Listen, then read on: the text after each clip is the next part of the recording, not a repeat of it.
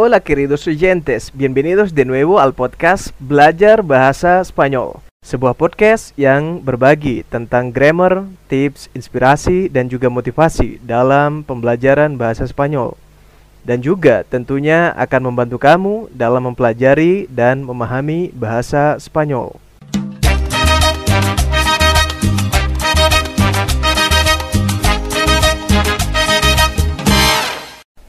Hola amigo, ¿cómo vamos?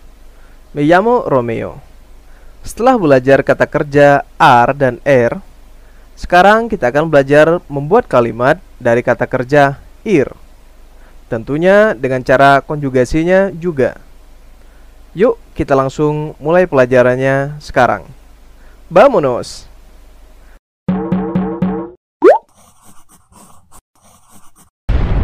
Tapi saya mau kasih tahu bahwa pelajaran ini akan dibagi menjadi empat bagian. Pertama, pelajaran dan penjelasan. Kedua, contoh. Ketiga, catatan.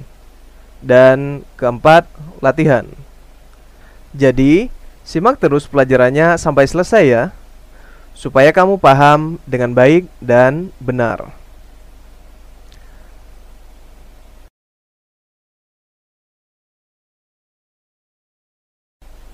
Untuk membuat kalimat di bahasa Spanyol, prinsipnya sama dengan kalimat di bahasa Indonesia. Ada sujeto dan predicado. Bagi yang belum tahu apa itu sujeto dan predicado, silahkan cek episode kata ganti di bahasa Spanyol ya. Kamu bisa belajar dari episode itu. Bueno. Tips yang pertama, Letakkan dulu pronombres personales atau kata ganti orang. Yo, tú, él, ella, usted, nosotros, nosotras, vosotros, vosotras, ustedes, ellos, dan ellas. Tips yang kedua, kita cari kata dasar atau akar kata dari kata kerja yang akan kita konjugasi. Kali ini kita pakai kata kerja ir. Contohnya bibir. Jadi kita pisahkan ir dari akar katanya.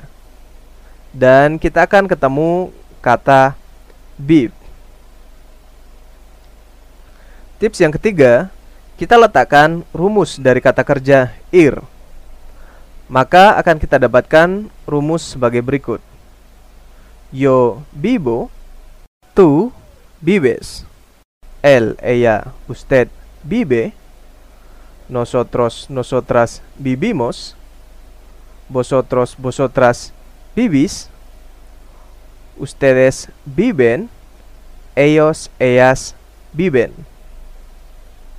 Nah, karena komponen subjek selain dari pronombres personales sudah ada di contoh, ada juga nombre atau nama. Kalian bisa ganti el dan ella dengan nama orang. Misalnya Pedro untuk el dan Sandra untuk ella. Maka kalimatnya menjadi Pedro vive dan Sandra vive. Bisa juga kamu ubah kata ganti pertama jamak seperti nosotros atau nosotras. Contohnya Sandra y yo vivimos. Kamu juga bisa ubah lagi pakai kata ganti ketiga jamak. Seperti ellos atau ellas. Contohnya Pedro y Sandra viven.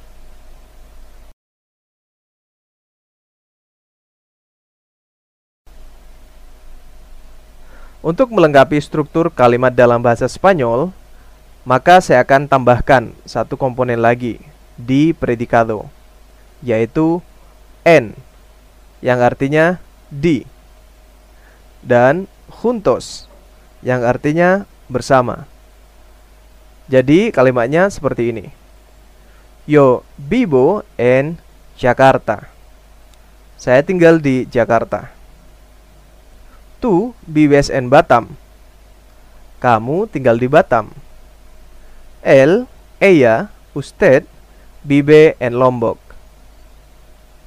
Dia atau Anda tinggal di Lombok. Nosotros, nosotras, vivimos juntos en Ubud. Kami tinggal bersama di Ubud. Nah, karena komponen sujeto tidak hanya pronombres personales, tapi juga nombre, jadi kamu bisa ganti dengan nama orang. Misalnya seperti ini. Santiago vive en Jakarta. Santiago tinggal di Jakarta. Vosotras vivís juntos. Kalian tinggal bersama. Gabriela y Carlos viven juntos en Kupang. Gabriela dan Carlos tinggal bersama di Kupang.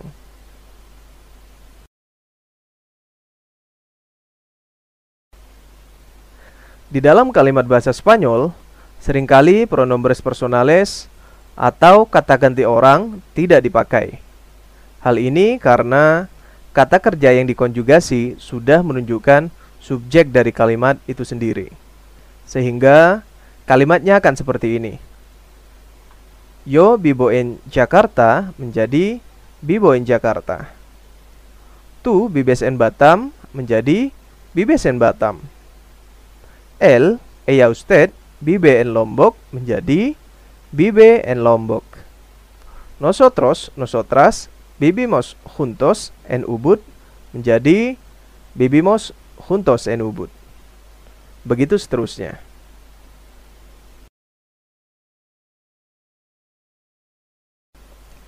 Sekarang, kamu sebutkan bahasa Spanyol dari kalimat berikut ini ya. Apa bahasa Spanyolnya? Saya tinggal di Medan. Apa bahasa Spanyolnya? Kamu tinggal di Bogor. Apa bahasa Spanyolnya? Dia tinggal di Ambon. Apa bahasa Spanyolnya? Kami tinggal di Pekanbaru. Apa bahasa Spanyolnya? Anda tinggal di Denpasar. Apa bahasa Spanyolnya? Maria dan Regina tinggal bersama di Samarinda. Apa bahasa Spanyolnya? Kalian tinggal bersama di Maumere. Apa bahasa Spanyolnya? Mereka tinggal bersama di Bandung. Muy bien amigo. Inilah pelajaran tentang membuat kalimat dalam bahasa Spanyol menggunakan kata kerja ir. Semoga kamu paham dengan baik dan juga benar untuk pelajaran bahasa Spanyol yang sudah saya jelaskan tadi. Silahkan subscribe, share, dan like channel ini. Dan juga follow akun media sosial belajar bahasa Spanyol di podcast, Instagram, YouTube, dan juga TikTok dengan nama Belajar Bahasa Spanyol. Pues Yo soy Romy de Indonesia y los espero en el próximo episodio. Cuídense mucho, pásenla chido y nos vemos la próxima.